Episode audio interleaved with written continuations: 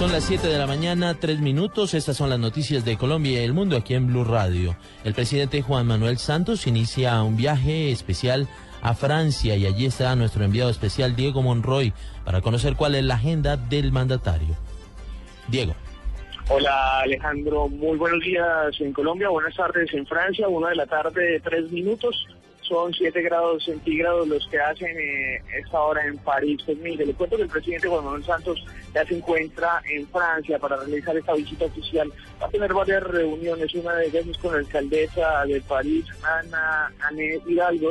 También se va a reunir con el presidente del Senado, el primer ministro francés Manuel Valls y también con el presidente François Hollande. Van a tener también los ministros de Agricultura Aurelio Gorri, la ministra de Educación Gina Parodi, el ministro de Hacienda Mauricio Cárdenas y la ministra de Industria y Comercio, una agenda importante para fortalecer las relaciones bilaterales entre los dos países. Y se va a tocar un tema también fundamental para el postconflicto, que es el de las escuelas agrícolas, un modelo que se tiene aquí en Francia y que se quiere implementar en Colombia. La visita oficial que va a ser de día y medio, arranca el próximo lunes y va eh, a estar también... Eh, tiene relación con reuniones con empresarios franceses que quieren abrir empresas en Colombia y tienen interés por el país y por lo que está sucediendo frente al proceso de paz y frente a diferentes fenómenos que hacen atractivo a Colombia. Es lo que sucede a esta hora desde Chile, desde París, Alejandro, eh, Diego Fernando Monroy, Blue Muchas gracias, Diego. Estaremos atentos de toda la información allí con nuestro enviado especial a la ciudad de París, la ciudad luz, con Diego Monroy que está allí acompañando al presidente Juan Manuel Santos. En otras noticias, el abogado de David Zuluaga, hijo de Oscar Iván Zuluaga, requirió que la diligencia de interrogatorio que lo citó o que citó la fiscalía se haga vía Skype o en el consulado de Nueva York. Información con Carlos Alberto González. Así es, Alejandro, pues eh, precisamente el abogado de David Zuluaga, quien se encuentra adelantando estudios de doctorado allí en Princeton, en Estados Unidos, ha radicado una solicitud ante la Fiscalía pidiendo si es posible que un grupo de fiscales puedan ir allí al consulado de Nueva York a realizar este interrogatorio citado para el próximo 29 de enero. Si no es eh, posible esta vía, pues se podría hacer vía Skype, es lo que ha dicho David Espinosa y quien ha recalcado en la inocencia de su defendido. Él no tiene absolutamente ningún conocimiento de ninguna actividad ilegal, ni del señor Sepúlveda, ni de ninguna otra persona. Las afirmaciones que así lo sostienen son afirmaciones falsas y eso es precisamente lo que se demostrará en este proceso. Recuerda el abogado que David Zuluaga era el gerente de la campaña presidencial de su padre y tendrá que dar explicaciones de los pagos eh, de todo este escándalo que rodea también con el hacker Andrés Fernando Sepúlveda. Carlos Alberto González, Blue Radio. Norman Julio Muñoz fue nombrado como nuevo superintendente de salud. Detalles con Jenny Navarro.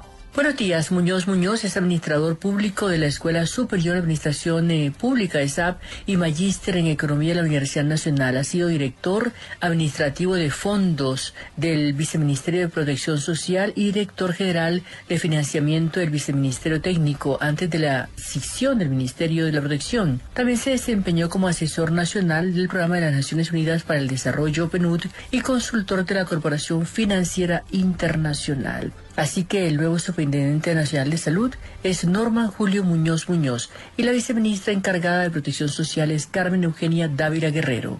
Jenny Navarro, Blue Radio. Sicarios en Tame, en el departamento de Arauca, dejan una mujer muerta y dos hombres gravemente heridos. El reporte de la situación con Francisco Díaz. Un hecho violento se presentó la tarde anterior a las afueras del municipio de Tame, en Arauca.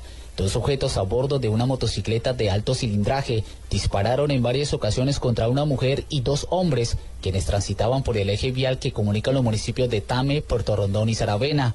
El hecho dejó sin vida a una mujer identificada como Dagnis Puerta Moreno, de aproximadamente 20 años de edad, y con graves heridas a dos hermanos identificados como Luis Ángel y Jair Navarro, quienes fueron trasladados por sus graves heridas hasta el hospital del municipio de Saravena. Las autoridades en el municipio de Tame investigan el hecho que altera el orden público en esta región del departamento de Arauca. Francisco Díaz, Blue Radio.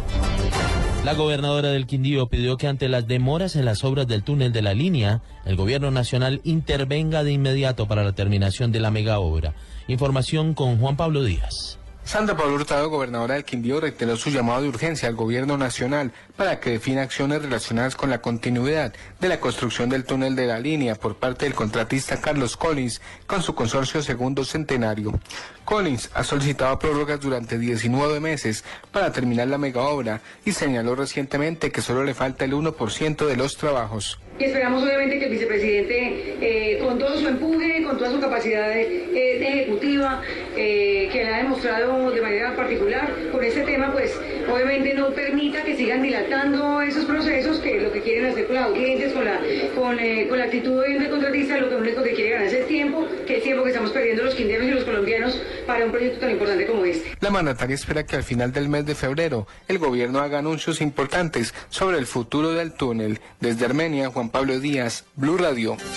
Floricultores del país se mostraron optimistas frente a una posible recuperación económica, teniendo en cuenta la tasa de cambio del dólar actual que supera los 2.300 pesos. Información con Byron García desde Medellín.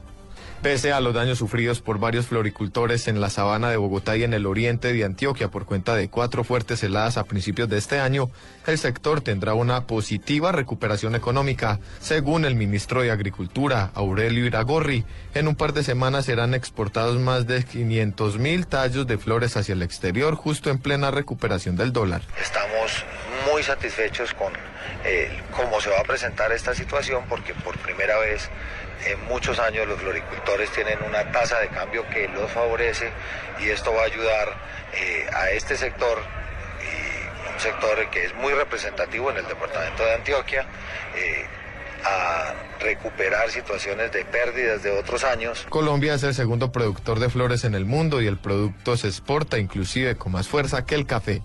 En Medellín, Byron García, Blue Radio. Noticias contra reloj en Blue Radio. 7 de la mañana, 9 minutos, noticia en desarrollo. Al menos 15 personas murieron y otras 46 resultaron heridas hoy tras un ataque con artillería pesada contra la ciudad de Mariupol, en el oriente de Ucrania, informó el Ministerio del Interior de este país. La cifra, más de 3 millones de cupos en colegios públicos de todo el territorio nacional, aún están disponibles según cifras del gobierno. El presidente Juan Manuel Santos hizo un llamado para que las secretarías de educación impulsen los procesos de matriculación. Quedamos atentos a la audiencia del próximo martes en la que se definirá la caducidad del contrato del túnel de la línea. Invías ya tiene listo un plan B de contingencia para una nueva licitación con el fin de terminar las obras.